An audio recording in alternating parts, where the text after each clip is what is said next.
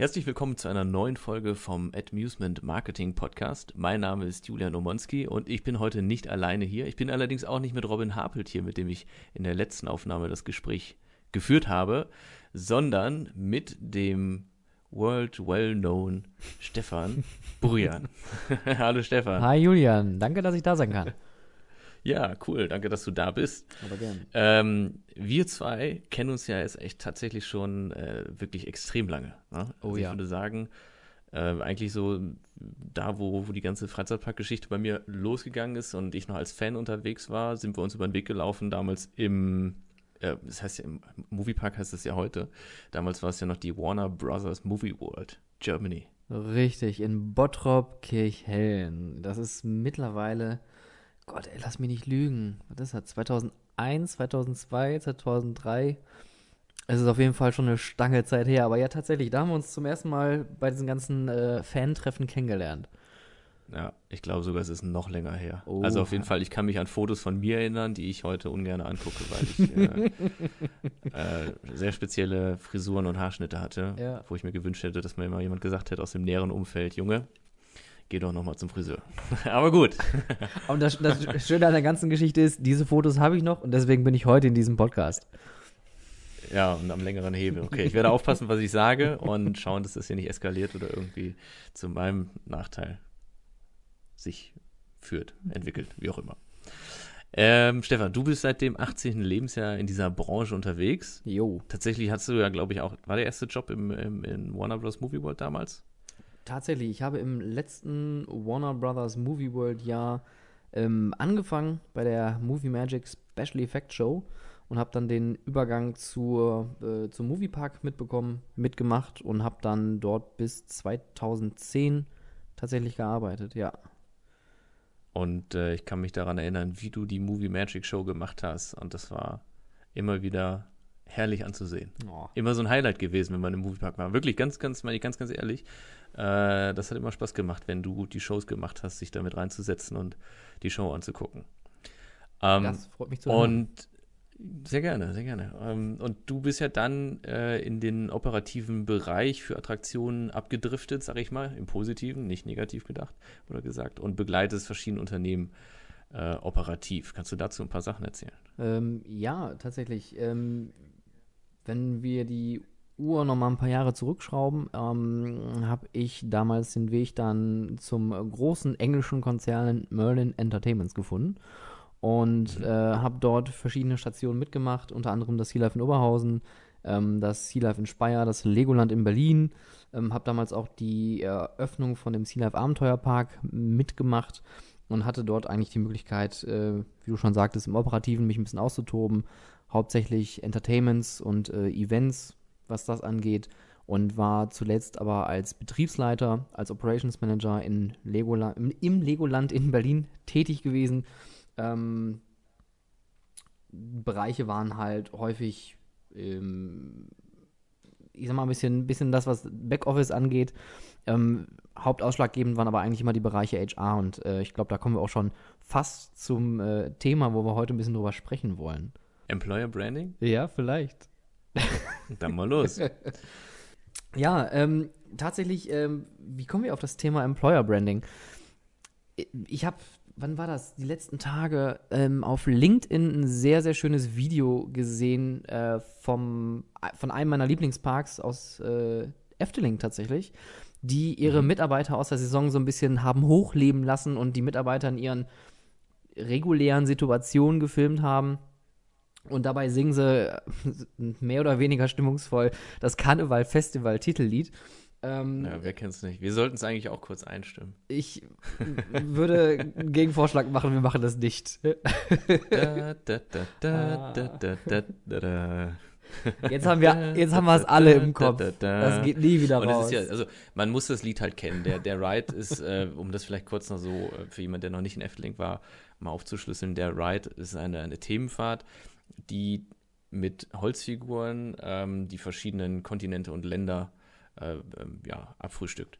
Und äh, es gibt halt eine, eine, eine Melodie, die sich durch, die, durch die ganze Fahrt zieht, die aber auch immer landestypisch äh, von hinsichtlich so Instrumenten und so weiter ein bisschen anders klingt, aber die Melodik ist immer die gleiche und das ist eben dieser äh, ganz extreme Ohrwurm, den man nach den ersten zwei Minuten hat oder eigentlich auch schon im Wartebereich, weil es da drin läuft und das ist eben dieses da da da da da da da da da da da da da da da ich hoffe, ich habe das äh, getroffen.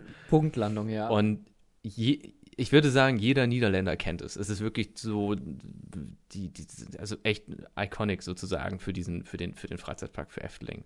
Genau. Wobei man auch da eigentlich. Und dazu wurde ein Video gemacht. Genau, wobei man auch da tatsächlich sagen kann, ich glaube, jeder in Holland kennt der Efteling. Also ich glaube, eine noch größere Nummer und noch größere Namen, gerade was äh, die Freizeitbranche angeht, gibt es da drüben nicht.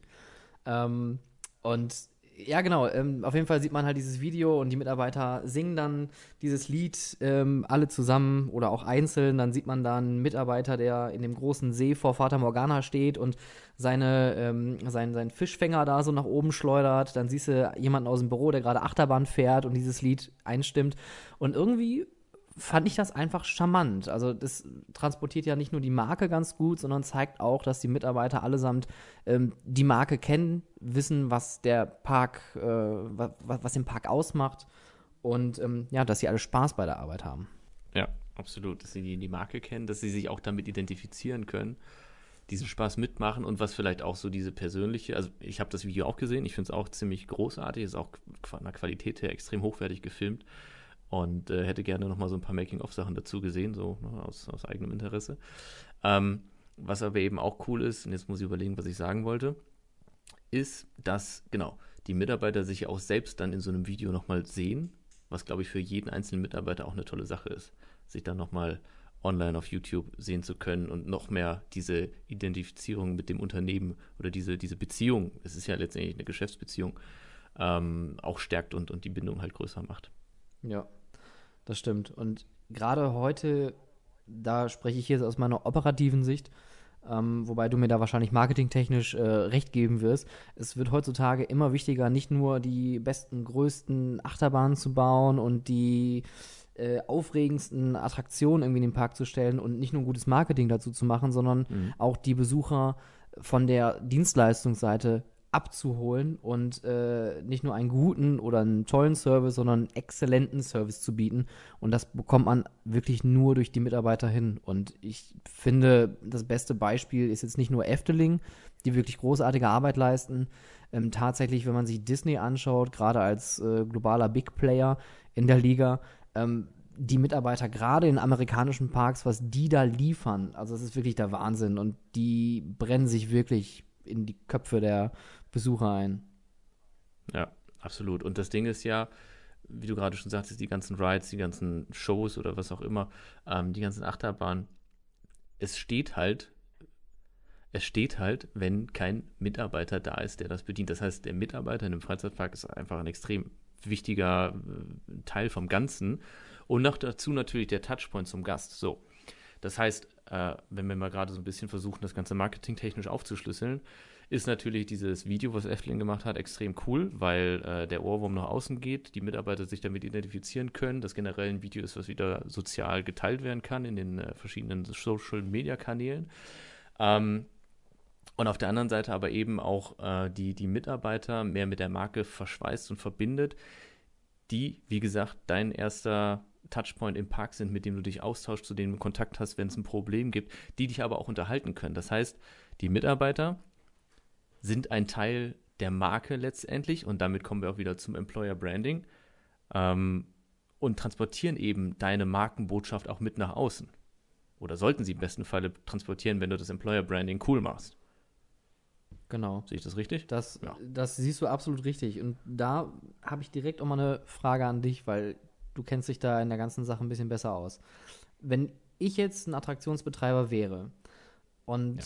würde jetzt auf dich zukommen und sagen, Employer Branding. Wie kriege ich es hin, dass ich meine Mitarbeiter mit meiner Attraktion marketingtechnisch vereinen kann? Ergibt das Sinn? War das grammatikalisch richtig? Ich glaube schon. Äh, es ist ja auch eine, eine, ganz, ganz krasse Sache von, von Motivation und auch von Trainingsgeschichten und so weiter. Also grundsätzlich gilt es halt erstmal herauszufinden, wofür steht die Marke mhm. und was, was will halt äh, nach außen präsentiert werden. So, was sind die wichtigen Keypunkte der, der Marke und ähm, wo greifen die Mitarbeiter quasi da in das Gesamtkonstrukt mit ein. Mhm. Ähm, das, das, das gilt es halt erstmal so grundsätzlich herauszufinden und dann muss das Ganze natürlich geschult werden. Wir haben uns ja gerade eben im Vorgespräch auch schon so ein bisschen darüber unterhalten und du hast eine ganz coole Geschichte erzählt, dass sich die Mitarbeiter ja teilweise auch selbst weiterentwickeln. Du hast von einem äh, Mitarbeiter aus der Movie World erzählt, der dann, und jetzt darfst du fortführen. Ah ja, ähm, das, oh, das ist wirklich schon einige Jahre her. Das war ein ähm, Reinigungsmitarbeiter, der im Endeffekt die einzige Aufgabe hatte, den ganzen Tag durch den Park zu laufen und den Park, naja, zu reinigen. Ähm, mit Besen, Müllbeuteln und allem, was dazugehört.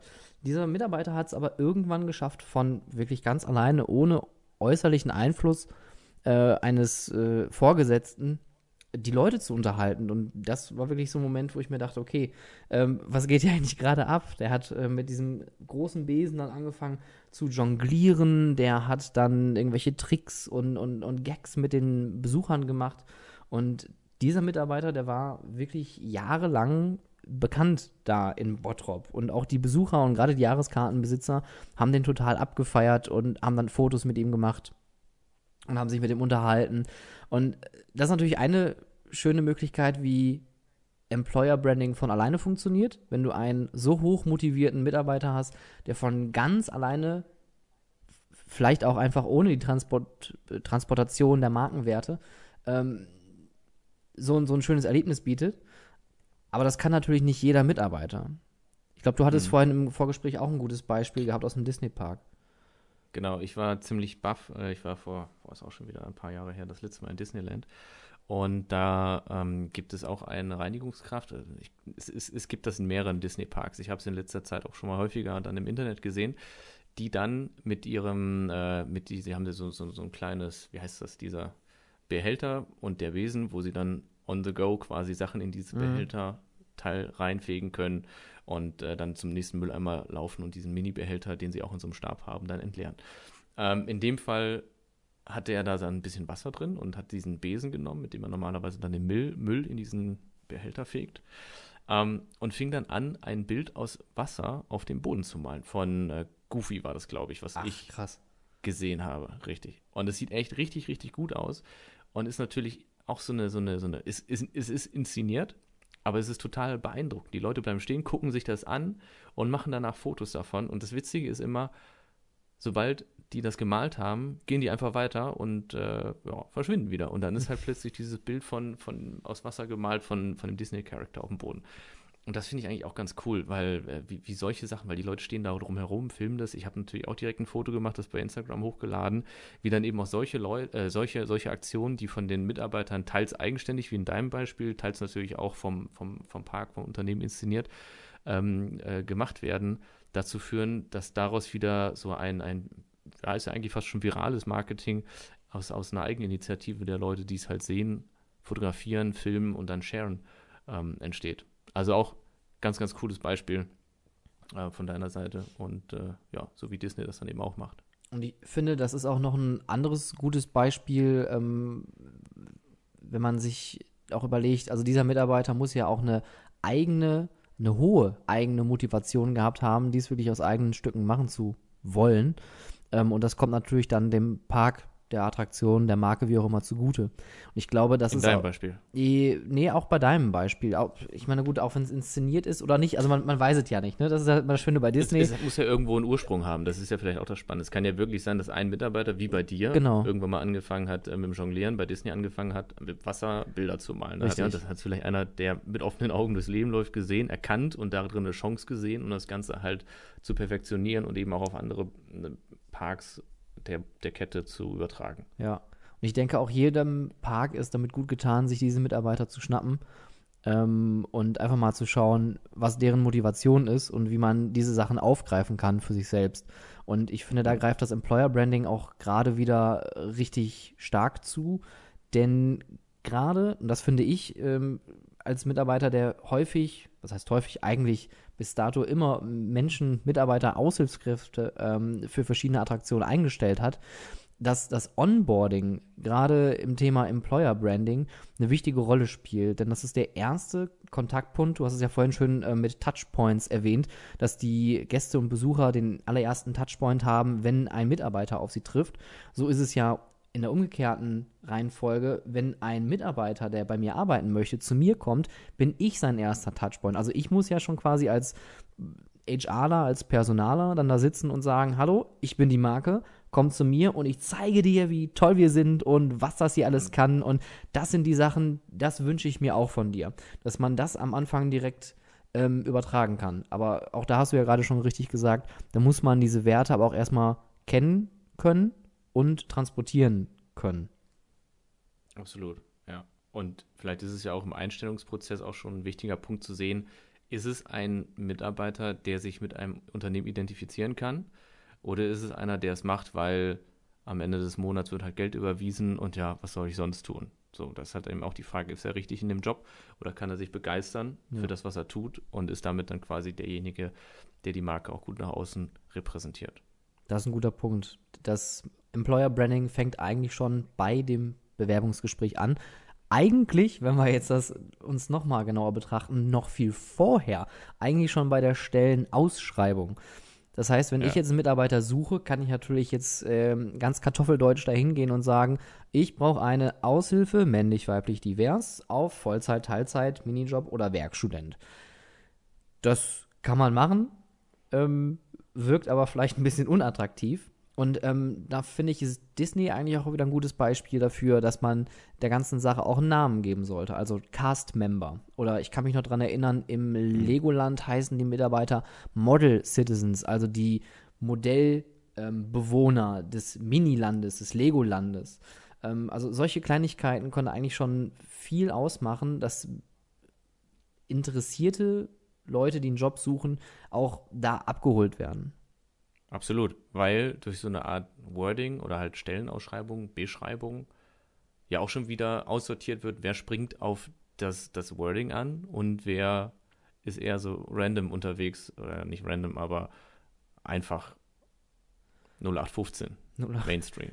0815. Ja, es ist ja, ja, so. Willst du, willst, du, willst du Mainstream sein und normal und einfach grau in grau und, und einfach kann jeder oder was Besonderes. Und wenn du halt eine, eine, Stellenanzeige machst, die irgendwie auch cool geschrieben ist, wo man sich dazu Gedanken macht, dass es halt nicht einfach Mitarbeiter ist, sondern da hast du einen Cast-Member, da hast du den, wie heißen die bei, bei Lego? Äh, Model Citizens. Mod, Model Citizens.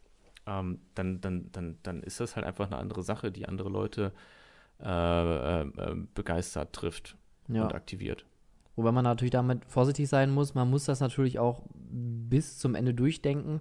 Natürlich kannst du ein äh, Sandwich-Artist bei einem äh, großen amerikanischen Sandwich-Unternehmen sein. Ähm, ich persönlich bin jetzt nicht der Meinung, dass das eine Art von Brotkunst ist, die da mir gerade serviert wird.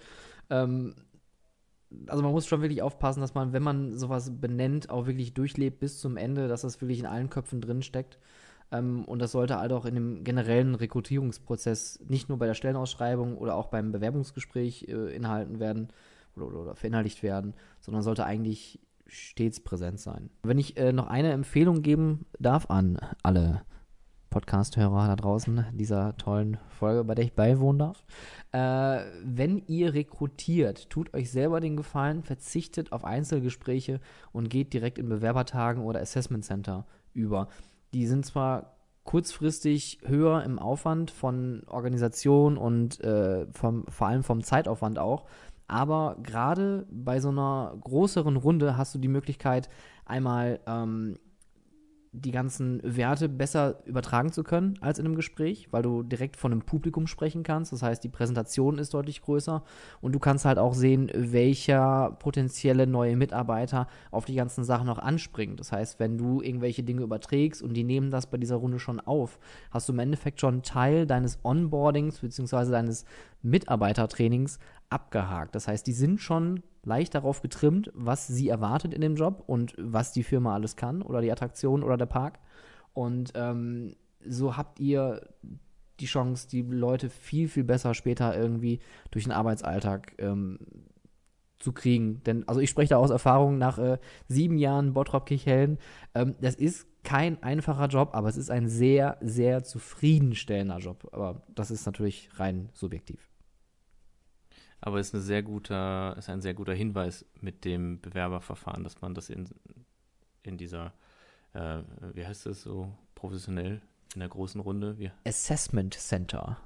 In einem Assessment Center. Da merkt man wieder, dass ich niemals angestellt, also bisher noch nie angestellt war in meinem Leben, ne? weil ich sowas, keine Ahnung, ich habe nie eine Bewerbung geschrieben. Das ist wirklich so. Also, äh, deswegen Assessment Center, genau würde ich persönlich schon nicht hingehen. Aber dann bin ich auch, ist ja wirklich so, aber dann bin ich halt auch nicht der Richtige für das Unternehmen. Nee. Ist tatsächlich so. Und das ist, und das ist ja auch vollkommen legitim, ne? Wenn, wenn, die Leute, wenn, wenn du die Leute einlädst und du sagst, es wird ein Bewerbertag und von 100 Eingeladenen kommen nur 20, dann sind diese 20 auf jeden Fall die, die auf jeden Fall Interesse haben. Und ich kann ja, deinen ja. Punkt absolut nachvollziehen. Hätte ich sowas früher gesagt bekommen, wäre ich wahrscheinlich auch ähm, abgeschreckt Wobei mein, mein Vorstellungsgespräch in der Movie World war damals ein Casting vor, äh, beziehungsweise ein Vorsprechen vor fünf Leuten. Ähm, wie du dir vielleicht denken kannst, ich hatte die Knie butterweich. Also frisch gebackene ja. 18, dann stehst du da vor fünf Leuten in deinem Traumfreizeitpark, den du jährlich 80.000 Mal besuchst und dann sagen sie, ja, jetzt äh, sag ich dir mal, ähm, du stehst jetzt in einem Aufzug und du musst jetzt bitte pantomimisch Platzangst darstellen. also es war, kein Scheiß, das war die Aufgabe. Oh Mann. Die Sache mit dem Assessment Center ist ja vielleicht auch noch ähm, natürlich abhängig davon, für welche Position man Leute in, in, einem, in einem, Unternehmen sucht. Also ich glaube, wenn man jetzt äh, Manager sucht, dann äh, kann man das auch eher individuell machen, weil da die Auswahl der zu erwartenden Bewerber eher gering ist. Aber wenn es natürlich darum geht, neue Saisonkräfte zu finden, dann macht so ein Assessment Center auf jeden Fall Sinn. Absolut. Also gerade für die Leute, die mit dem Gast deutlich mehr Interaktionspunkte haben, die sollten auf jeden Fall durch so ein Auswahlverfahren gehen. Du, du, hast recht, festangestellte Büroleute, die da im Hintergrund die Strippen ziehen, klar, die bräuchten auch Fähigkeit und sollten auch im besten Falle so einem gut äh, durchdachten, marketingorientierten Onboarding-Prozess durchgehen. Ähm, aber viel wichtiger ist, dass die Frontliner, die, die wirklich draußen am Gast sind, das verkörpern können. Absolut. Ähm, erzähl mir doch mal, auch wenn du jetzt gerade natürlich schon ein Beispiel genannt hast, äh, zwei oder drei, je nachdem wie viele du hast, Do's and Don'ts im Employer Branding.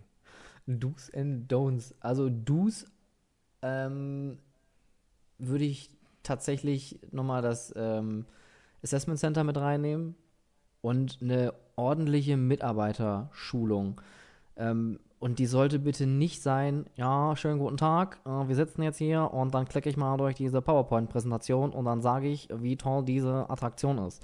Natürlich kann man das machen, aber dann sollte man auch äh, damit rechnen, dass die Leute einschlafen werden, weil es gibt nichts Schlimmeres als erstmal eine langweilige PowerPoint-Präsentation und es gibt auch nichts Schlimmeres als eine PowerPoint-Präsentation, die nichts transportiert. Das war eigentlich schon mein Don't mit dabei. Kann ich das jetzt abhaken? Ja. Bin ich fertig? ähm, bist fertig. Nee, tatsächlich, aber ich hatte gerade noch einen Don't gehabt. Ähm, ja, ein, ein Don't, ähm, was mir häufig ähm, auch persönlich untergekommen ist, Mitarbeiterhandbücher.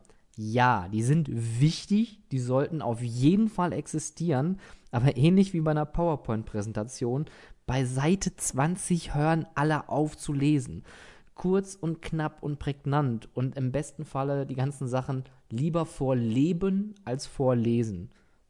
Oh, das, ähm, Boah, das war, das, das, oh. War sehr, das klang sehr weise. Ich mache mir kurz eine Notiz.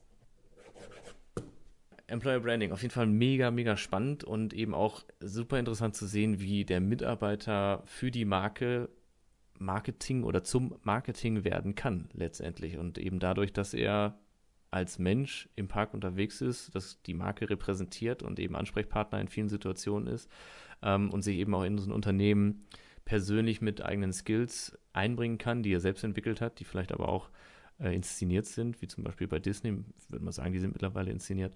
Ähm, ist ein ganz, ganz spannendes Thema und klingt auf den ersten Blick vielleicht gar nicht unbedingt danach, dass Employee Branding was mit Marketing zu tun hat, aber in meinen Augen äh, ein sehr, sehr wichtiger Bestandteil des großen Ganzen. Genau, das sehe ich genauso. Und aus operativer Sicht kann ich sagen, nur wenn ein Employer Branding funktioniert, dann habt ihr auch eine funktionierende Attraktion. Im Gesamten meinst du? Ja. Wenn das Employer. Ich dachte gerade an, eine, an, an einen einzelnen Ride, aber genau, klar. Also das gesamte Unternehmen als Attraktion funktioniert dann am besten, wenn die Leute eben auch begeistert sind für das, was sie tun. So sieht's aus. Und funktionieren. Ja, cool. Super, Stefan.